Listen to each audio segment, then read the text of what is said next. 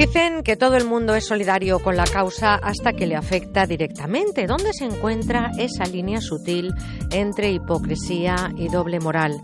Según la Real Academia Española, la ética es la parte de la filosofía que trata de la moral y de las obligaciones del hombre. Es el conjunto de normas morales que rigen la conducta humana. Esta mañana reflexionamos con ustedes, si les apetece, que espero que sí, sobre la doble moral, un ejercicio muy presente en esta sociedad del siglo XXI. Saludamos a Ana María Álvarez, es psicóloga del Centro de Psicología Integral SIDES. Ana María Álvarez, buenos días. Hola, buenos días.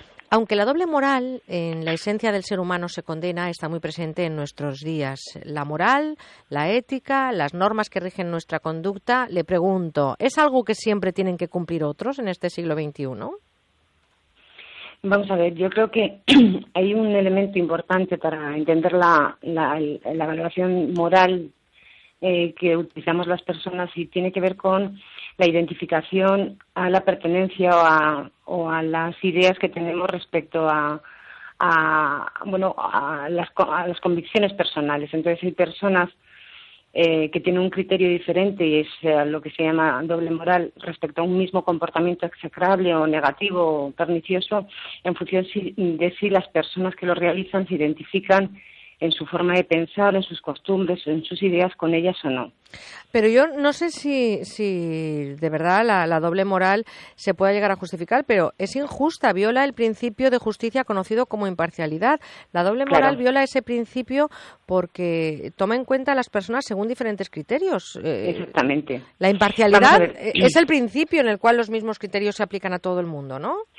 Vamos a ver, una cosa son los valores universales, la ecuanimidad está basada en los valores universales y el problema está en que las personas a veces, para identificarnos y sentirnos seguras, eh, lo que hacemos es precisamente ser corporativistas o pensar o tener un criterio de pertenencia a un grupo de referencia, de pensamiento, de ideología o de sentimiento particular que es eh, precisamente el que eh, altera y vulnera el principio de imparcialidad y el de los valores universales. Pero llevándolo, perdón, llevándolo de alguna manera a la vida más cotidiana, a lo más eh, diario, al día a día, eh, no sé, tengo la sensación de que, de, que esta sociedad vive un poco el hacer lo que yo diga, pero no lo que yo haga. Nos quejamos, por ejemplo, de que los adolescentes eh, fuman o beben y nosotros lo celebramos todo en casa con alcohol y tabaco.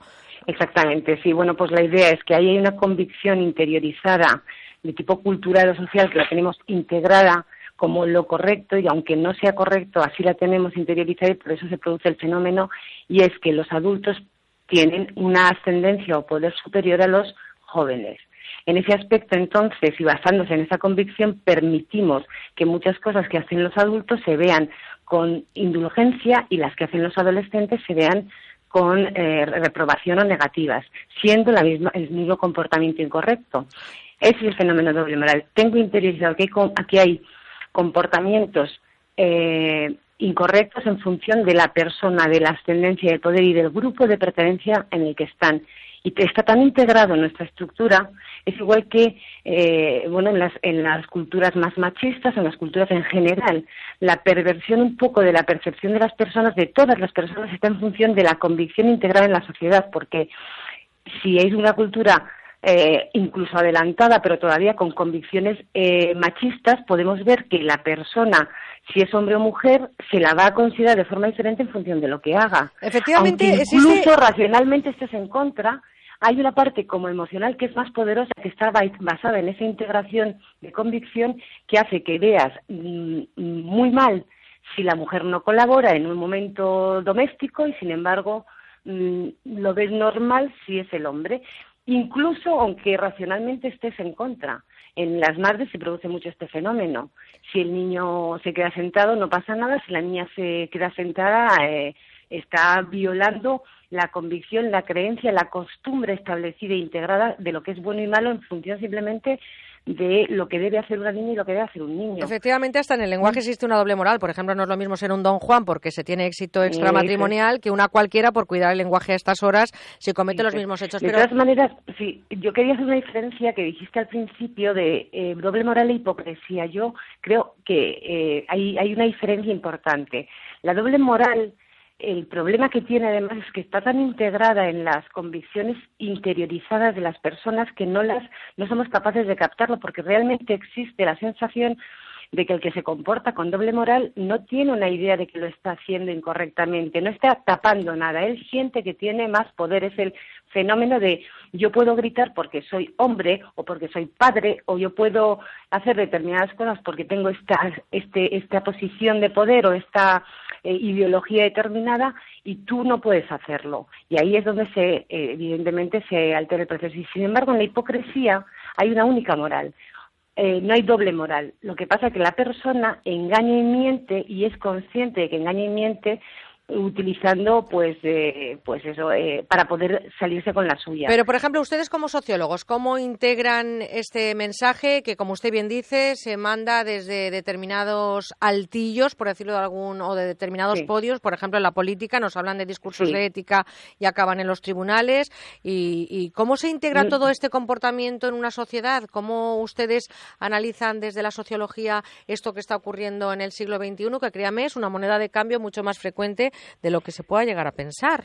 Es absolutamente habitual precisamente porque, vamos a ver, el, ser humano en principio eh, se identifica mucho con la seguridad y con el, poder. Entonces, la corpora, o sea, el corporativismo y sobre todo el, el, sentirse identificado con determinadas cuestiones similares a las tuyas te va a hacer que lo que hagan las personas que están dentro de ese grupo lo veas y, lo, y lo valores de una manera absolutamente diferente a las que están en otro grupo que es distinto al tuyo. Y ya entonces estamos pervirtiendo la ecuanimidad y sobre todo en los valores universales, porque el comportamiento de incluso en las familias, si tu hijo hace una cosa, lo ves de una manera diferente a si lo hace el vecino o lo hace el compañero. Pero lo estamos justificando ese trato, lo estamos justificando. El problema es que no hacemos nada para modificarlo, solamente la única manera de poder conseguir darnos cuenta de que eso es algo eh, pervertidor y, que evidentemente está mm, eh, alterando el proceso de equilibrio y de justicia universal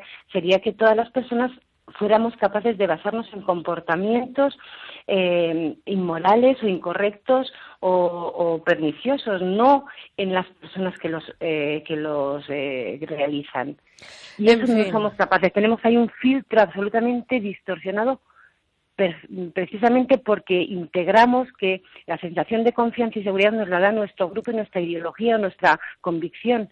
Bueno, pues la verdad y ese es, el gran problema que tenemos. Ese problema hay que resolverlo. habría que reflexionar sobre ello en profundidad e intentar modificarlo, pero se produce en todas las esferas, ciertamente. Pues por mucho que en las escuelas se recomiende la lectura de libros como Ética para Amador, de Fernando Sabater, una práctica muy común en la enseñanza, lo que está claro es que la ética, la moral y las normas debemos traerlas de serie, como el airbag en los buenos coches. Pero desgraciadamente los titulares que vemos en la prensa y en la vida nos cuentan algo totalmente distinto. Gracias eh, por haber compartido con nosotros, Ana María Álvarez, psicóloga del Centro de Psicología Integral SIDES. Gracias por haber compartido con nosotros nosotros este ratito de un fin de semana en el que intentamos decirles que tenemos que cambiar los hábitos, sobre todo en esa línea tan delgada que hay usando la doble moral. Gracias, un abrazo. Nada, un saludo, hasta luego, de nada.